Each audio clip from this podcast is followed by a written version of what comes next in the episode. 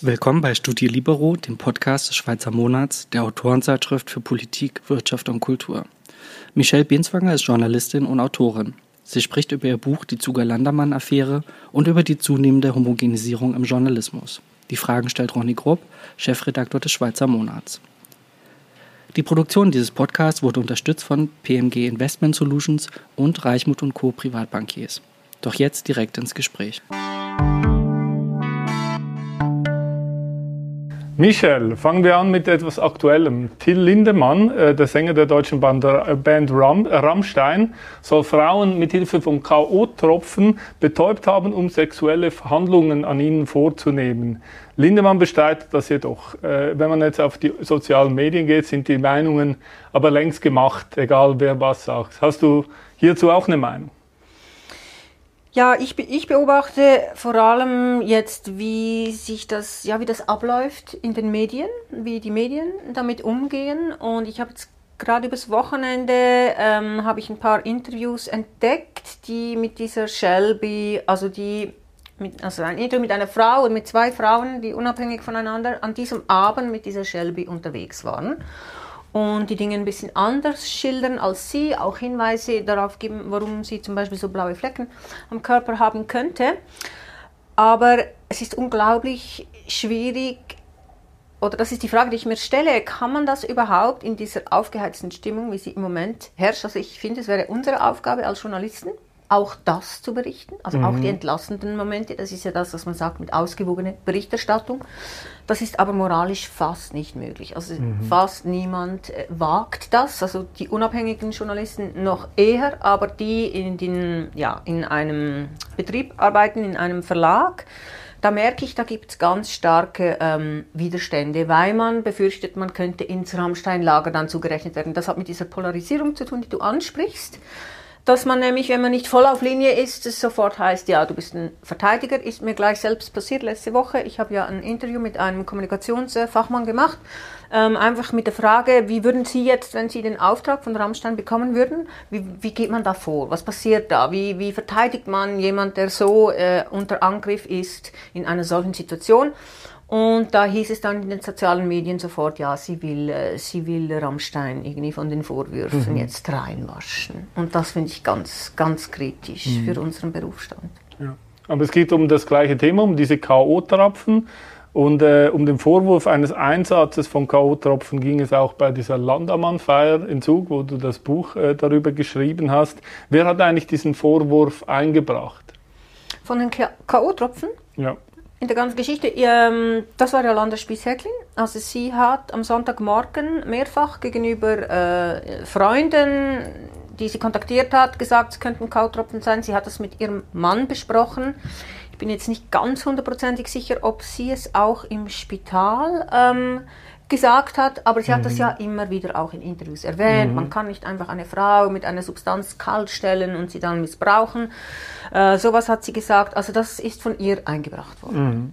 Aber eben an diesem einen Abend äh, vom 20. Dezember 2014 wurden dann gleich eigentlich zwei aussichtsreiche politische Karrieren äh, zerstört. Die Karriere von Jolanda Spies-Hecklin, aber auch die von Markus Hürlimann. Das ist jetzt neun Jahre her und wir reden immer noch darüber. Was ist denn das äh, Spezielle an dem Fall? Also, dass wir immer noch darüber reden, ähm, ich muss dich übrigens korrigieren. Ich glaube nicht, dass der 20. Dezember entscheidend war, sondern der 24. als die Geschichte im Blick gekommen ist. Okay. Das war der Moment, ähm, wo es nicht mehr aufzuhalten war, wo das so eine riesige Öffentlichkeit bekommen hat. Und Jolande Spies-Läcklin hat ja sehr früh schon ihre persönliche Geschichte zu einer Geschichte, äh, zu einem feministischen Thema gemacht. Also eine Geschichte über sexuellen Missbrauch, über Opfer und so weiter und hat sich da irgendwie eingereiht. Und durch das, dass sie dieses Narrativ bemüht hat, ähm, hat sie dieser Geschichte eine größere Tragweite gegeben, als sie es anfangs hatte. Da hat sie dann auch breite Unterstützung gefunden von Feministinnen, da hieß es Rape Culture. Also man hat diese Geschichte benutzt, ähm, um über größere gesellschaftspolitische Trends zu reden. Es war noch vor MeToo, aber es gab damals schon den, die Aufschrei-Initiative von äh, Frau Wisorek, Ähm, es gab auch verschiedene andere eben solche Schweizer Ereignisse. Aufschrei zum Beispiel. Genau, Schweizer Aufschrei gab es auch. Also das war irgendwie schon da, eben Rape Culture war auch schon Thema in den USA und das sind ja alles so ähnliche, ähm, eben ähnliche Themen. Und Jolanda Spies-Häcklin hat ziemlich früh äh, begriffen, dass wenn sie dieses Thema auch, also ihr Thema quasi zu diesem Thema macht, dass sie dann eben vielleicht breitere Unterstützung findet, als, sie das, als das am Anfang der Fall war. Und es hat ja auch funktioniert. Also sie ist ja dann wirklich breit unterstützt worden, auch finanziell eben mit diesem Opferthema. Ich kann mich an diese Schlagzeile sehr gut erinnern. Das war ein heiliger Abend. Die Schlagzeile hieß Sexskandal um SVP-Politiker. Hat er sie geschändet? Und äh, das Interessante in dem Buch, äh, das du geschrieben hast, fand ich auch, dass er ja in allen Punkten freigesprochen äh, wurde. Also wurde vorverurteilt, Markus Hürlemann, dann in allen Punkten freigesprochen und jetzt aber trotzdem blieb er nach eigenen Angaben auf Kosten von unter dem Strich 70.000 Franken sitzen. Das ist doch eigentlich auch ein hartes Schicksal und die Medien hat das eigentlich nicht interessiert. Ja, die Medien haben sich sowieso nicht für seine Geschichte interessiert. Ähm, Warum zumindest eigentlich nicht? da nicht, als er sie erzählen wollte. Am Anfang hat er nicht gesprochen. Mhm. Also da war sie ja sehr aktiv äh, in den sozialen Medien, in den klassischen Medien, hat Interviews gegeben und er hat zwei, drei äh, Medienorientierungen gemacht. Aber er hat immer gesagt, ich werde dann sprechen, wenn das abgeschlossen ist. Es ist ein laufendes Verfahren. Während des laufenden Verfahrens will ich mich jetzt da nicht dazu äußern. Ich warte bis äh, wir irgendwie, ja, bis das, die Untersuchung abgeschlossen ist. Aber in dieser Zeit, es hat ja acht Monate gedauert und in dieser Zeit hat äh, Jolande Spies-Häcklin es geschafft, das Narrativ zu kontrollieren. Also wirklich das zu prägen, worüber wir sprechen, was mutmaßlicherweise geschehen sein dürfte und vor allem, worüber man nicht sprechen darf. Und alle, ich denke, die Journalisten hatten auch ein bisschen genug, also die hatten den Überblick verloren. Sie hat eigentlich so, so viel Wind gemacht, dass man irgendwann gar nicht mehr wusste, was, was ist jetzt eigentlich wahr und was nicht und so. Und im August, als dann das Verfahren eingestellt wurde, er wurde ja nicht mal freigesprochen, es kam gar nicht zur Anklage. Es gab zu wenig Anhaltspunkte, dass die Staatsanwaltschaft überhaupt eine Anklage erwogen hätte. Und da waren alle schon so verwirrt und hatten schon so genug, auch von dieser Figur Spies Häcklin. Und eben, man hat dann gesagt, jetzt kommt er auch noch mit Vorwürfen und so. Aber es war niemand bereit, sich wirklich darauf einzulassen, auf seine Geschichte. Und warum das der Fall ist, ja, ich würde sagen, das war einfach der Zeitgeist, oder? Er ist der potenzielle Täter. Und wie bei Rammstein irgendwie zu sagen, ähm, nein, der ist unschuldig, der hat sich nicht zu Schulden kommen lassen, hat aber sehr viel Geld verloren, das war einfach nicht opportun. In dem Buch äh, kommt ja auch heraus, dass äh, man, man am Ende gar nicht genau weiß, was passiert ist. Also es wird sehr schön äh, heraus, äh, herausgeschält, äh, wie die Fakten sind. Aber das, das Cover mit der schwarzen Fläche und diesem weißen Punkt finde ich sehr äh, bezeichnend. Am Ende weiß niemand genau, was passiert ist und trotzdem redet man neun Jahre darüber. Es weiß einfach niemand, was in dieser Viertelstunde oder wie lange sie da in diesem Räumchen waren, Genau. was dort genau passiert ist. Oder das weiß man nicht und da erinnern sich beide nicht. Ja. Sie behauptet bis heute Opfer eines Sexualdelikts geworden zu sein, ohne Täter offenbar. Ähm, und da kann man sich ja schon fragen, also was heißt denn das? Also was heißt, gibt es Sexualdelikte ohne Täter? Ähm, und wenn ja, wie soll das funktionieren? Also da gibt es sehr viele Fragen, aber heutzutage will sich ja niemand mehr mit dieser äh, Geschichte beschäftigen, weil es eben mit sehr vielen Risiken verbunden ist, weil man sehr aggressiv angegangen wird deswegen. Und deshalb gehe ich davon aus, dass diese Frage auch nicht äh, geklärt werden wird. Also ich kann mich erinnern, ich habe auch immer, war immer sehr vorsichtig, etwas zu twittern über den Fall, weil äh, man ja schnell mal etwas Falsches twittern könnte und dann äh, vielleicht auch angeklagt wird. Und äh, das Interessante ist auch, äh, dass jetzt auch du keinen äh, Verlag, ich weiß nicht, hast du einen gesucht, einen, nicht keinen gefunden. Auf jeden Fall hast du es im Eigenverlag herausgegeben. Wie Roshi Schawinski auch. Der hat sein Buch auch im Eigenverlag herausgegeben. Äh, gibt es keine Verlage mehr, die kritischen Journalismus machen? Ich weiß nicht, ob es die jemals gab. ähm, nein, ich habe gesucht. Ich habe alle großen Verlage angeschrieben. Aber die Gegenseite, die ist ja sehr aktiv. Die ist auch auf die Verlagshäuser zugegangen. Also die haben ja alles gemacht, um dieses Buch zu verhindern. Mhm. Sie haben die Verlage angeschrieben. Sie haben sogar die Selbstverlage. Ich war dann bei einem Selbstverlag. Mhm. Auch den haben sie eingeschüchtert und bedroht, so dass der im letzten Moment ausgestiegen ist. Also zwei Tage vor äh, Publikationstermin hat er ähm, Selbstverlag, mit dem ich, dem ich die ganze Geschichte eigentlich erläutert hatte. Genau aus diesem Grund. Ich habe gesagt, es wird Ärger geben, da wird es Druck geben. Wollen Sie das trotzdem mit mir machen? Sie haben gesagt, ja. Und die hätten ja eigentlich nur den Vertrieb übernommen. Also ich gebe denen mein äh, druckfertiges PDF, die würden das Buch vertreiben, auch in die Schweiz mhm. und halt in den ähm, Verlagsvorschauen anzeigen äh, oder bei den Buchhändlern. Ja, und die haben mich dann sitzen gelassen und da habe ich eigentlich aus einer Notsituation heraus gesagt, ja, okay, ich habe ja die Öffentlichkeit, oder weil sich sehr viele Leute für diesen Fall interessieren und ich kann das Buch selber drucken und ich hoffe dann, dass es dann auch äh, verkauft wird. Das habe ich gemacht. Allerdings, ähm, ja, hat die Gegenseite weiterhin, also die ist sogar auf Bibliotheken zugegangen und hat die bedroht und gesagt, wenn ihr das Buch in der Bibliothek stehen habt, dann werde ich euch anklagen wegen Persönlichkeitsverletzung, hm. obwohl bis heute keine Persönlichkeitsverletzung im ganzen Buch festgestellt wurde. Und so hat sie es auch äh, mit Aurel Füßli vermutlich gemacht. Aurel Füßli weigert sich ja, das Buch ähm, hm. aufzulegen. Ja. Also das sieht man in keinem Laden. Man kann es zwar bestellen, aber ich weiß aus interner Quelle, dass es einen Geschäftsleitungsbeschluss gibt, ähm, dass man das Buch nirgends auflegt, und zwar aus politischen Gründen. Ist das so wie Alkohol äh, so in der Prohibition? Man muss es hinter dem Tresen mhm. erhalten. Und das ist natürlich ja auch geschäftsschädigend. Äh, also ich finde schon nur den Move, dass man eine Bibliothek bedroht, das ist ja irgendwie ein Wahnsinn, oder? Also ich finde eigentlich wäre das auch ein Thema, über das man äh, Journalisten mal schreiben sollten, weil wir geraten als Journalisten immer mehr unter Druck. Ich weiß zum Beispiel von äh, Peter Hosli, der ja die Rinje Journalistenschule leitet und diese ähm, auch eine, eine Recherche über alle Börse gemacht hat, die niemals erscheinen durfte. Er hat mir gesagt, dass ihm immer wieder signalisiert wurde, dass mein Fall, der Spies-Hecklin-Fall, erwähnt wird, eben ähm, das habe die Medienfreiheit äh, eingeschränkt, weil eben also alle Angst haben wegen dieser mhm. super provisorischen Verfügungen und man dann lieber einmal vorsichtiger ist als weniger vorsichtig. Ist denn ein Business?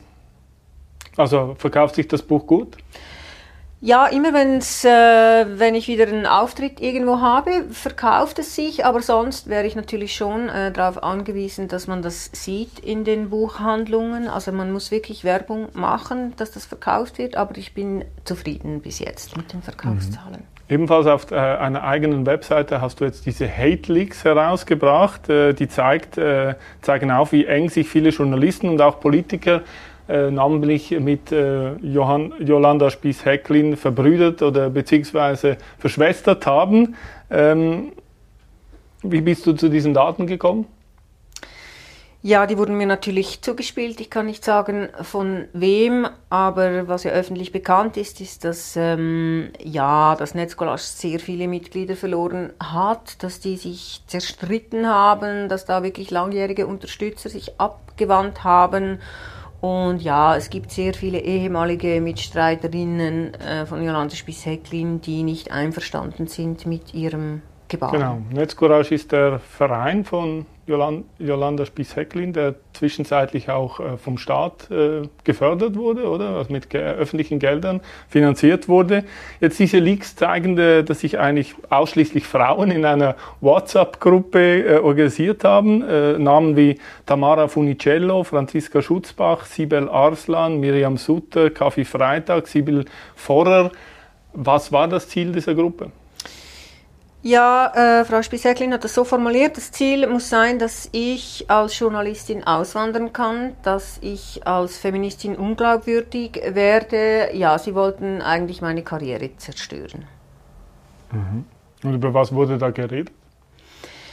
Ja, sie haben über mich geredet, was ich schreibe, was ich publiziere, ob man das gegen mich verwenden kann. Ähm, verschiedene ja, Artikel von mir. Dann haben sie äh, auf Twitter immer wieder versucht, mich zu provozieren, zu strafrechtlich relevanten Äußerungen zu verleiten. Ich hatte die meisten äh, blockiert. Sie, hatten, sie haben alle Fake-Profile, also sie haben alle mehrere Profile.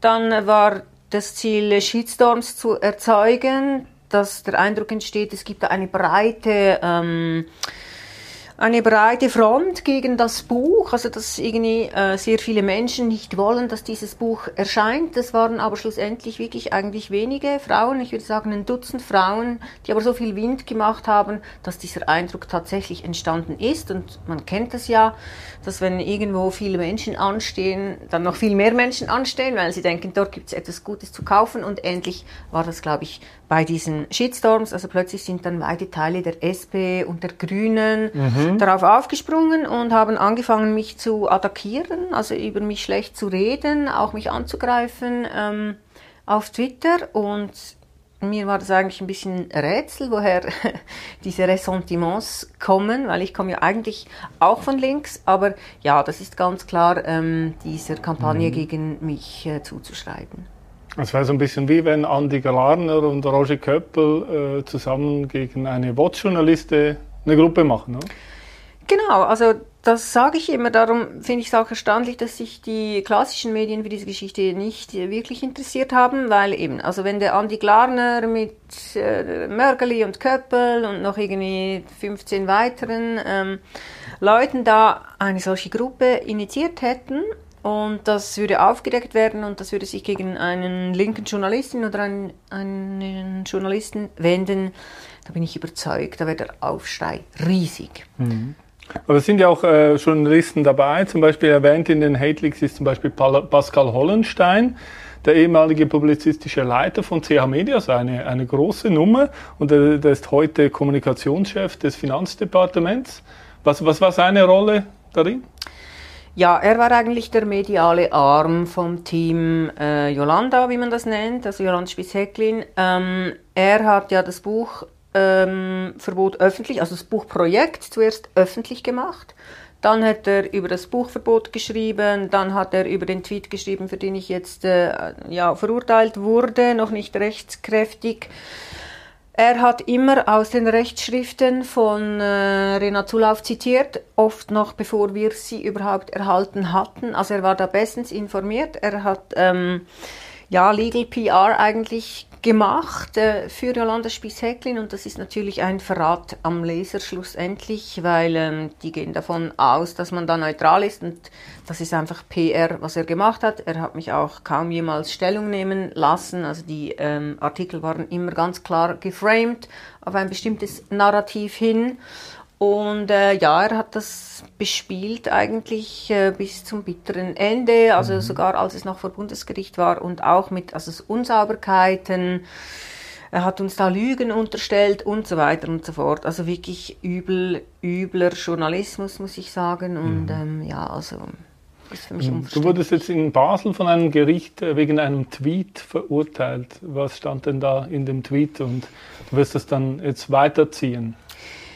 Genau, also ich weiß ja eben äh, nicht genau, ob, ob man das wiederholen darf. Ich mache es jetzt aber in äh, Anführungsschlusszeichen. Also der Tweet ähm, hieß, äh, das war ein Tweet, ich habe mit jemandem diskutiert über das Buchverbot. Also es war nicht etwas, was ich einfach so herausgibt, sondern im Verlauf einer Konversation ja. habe ich getwittert, dass äh, Jolanda Spies-Hecklin über eine beträchtliche Medienmacht verfügt und dass sie sich seit viereinhalb, äh, fünfeinhalb Jahren aktiv dazu entschlossen hat, einen Unschuldigen der Vergewaltigung zu bezichtigen. Mhm.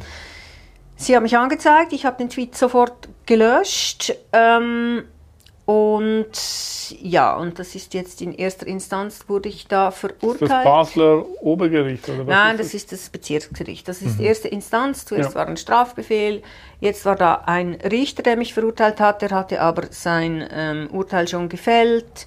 Das war mir schon in den ersten fünf Minuten klar. Also wir hatten gute Argumente, wir haben irgendwie 20, 25 Belege ähm, eingebracht, wo sie indirekt das tatsächlich tut. Also sie mhm. sagt zum Beispiel, ähm, nach Einstellung des Verfahrens sagt sie, ja, Sie sagen, er ist unschuldig. Ich sage, man konnte seine Schuld nicht beweisen. Und das heißt für mich, sie beschuldigt mhm. ihn. Mhm. Aber sie hat es natürlich nie so ganz klar gesagt, Markus Hülimann hat mich vergewaltigt. Mhm, mhm, so hat sie das nicht gesagt, aber mhm. sie hat immer wieder Artikel äh, retweetet, in denen es äh, genau das hieß. Also ich bin Opfer eines Sexualdelikts geworden, das sagt sie auch. Äh, ich wurde von einem Rechtspopulisten vergewaltigt. Also das steht dann so in den Artikeln. Sie retweetet es. Aber sie kann natürlich sagen, ja, das hat der Journalist gesagt, das sagt mhm. nicht ich. Aber hast du diese Daten zugespielt gekriegt hast und die das erste Mal durchgeblickt hast, was hat dich da am meisten erstaunt? Oder was hast du gedacht, was ist denn das? Was sind das? Ja, es war lustigerweise eine Erleichterung für mich, weil ja. ähm, der, dieser Shitstorm, das war wirklich heftig. Also das mhm. ist wirklich krass, was da mit einem passiert und wie belastend das, das ist und wie durchschlagend. Also ich habe dann irgendwann gar nicht mehr mitgelesen. Das mhm. wurde mir verboten von meinem Partner. Und man spürt es trotzdem, weil man wird dauernd angesprochen. Die Leute sagen, oh, wie geht's dir? Das ist ja wirklich schlimm, was da passiert. Oder sie spielen einem Screenshots zu. Also man kann sich wirklich nicht gegen das wehren und es hat auch eine esoterische Komponente. Ich hatte oft den Eindruck, das ist so eine Hasswolke. Das, das spürt man einfach wirklich auf Schritt und Tritt. Und für mich war es beruhigend. Ich habe damals schon immer getweetet, das ist doch organisiert, das ist gar nicht spontan, das sind irgendwie eben Leute, die da das äh, sich organisiert haben gegen mich, das ist eine Kampagne. Und dann hat sie immer geheißen, ja, kannst du es beweisen? Ja, hör doch mal auf so zu raunen. Irgendwie, das stimmt ja alles nicht. Bist du Journalistin? Kannst du recherchieren oder was? Und ich konnte es natürlich nicht beweisen, weil ich habe die Kapazitäten gar nicht. Ich habe einen 100% Job und äh, da müsste man nochmal 100% irgendwie arbeiten um, oder ein Team haben, die das für einen machen. Das hatte ich nicht. Und das dann schwarz auf weiß zu sehen, ich spinne nicht. Es war tatsächlich organisiert. Die mhm. sind so drauf. Und dann halt auch zu sehen, wie die sich über mich unterhalten. Und ähm, ja, was die sich da alles, es ist ja, es war zum Teil wirklich noch lustig, weil es heißt immer, ah, Achtung, sie ist gefährlich. Und dann sagen andere, ihr stellt sie auf einen Podest, das hat sie gar nicht verdient. Und eine hat es, die psychologisiert mich dann immer und sagt, ja, sie ist ganz eine einsame Frau, sie ist nur neidisch auf Spießhäcklin, weil die eine gute Ehe hat und so. Und das war für mich sehr amüsant. Wir stehen ja mitten im ähm, großen Umbruch der Medienwelt und äh, man, man, sieht ja, dass sich die klar umrissenen äh, Rollen der Gesellschaft verändern und dass sie verschwinden. Sind, werden wir jetzt eigentlich alle zu Medien machen und alle zu politischen Aktivisten irgendwie? Also natürlich ist das ähm, eine Bewegung, die man stark beobachten kann jetzt im Journalismus, eben dass der Aktivismus, ähm, dass sich das wirklich auch ausbreitet in den äh, Redaktionen.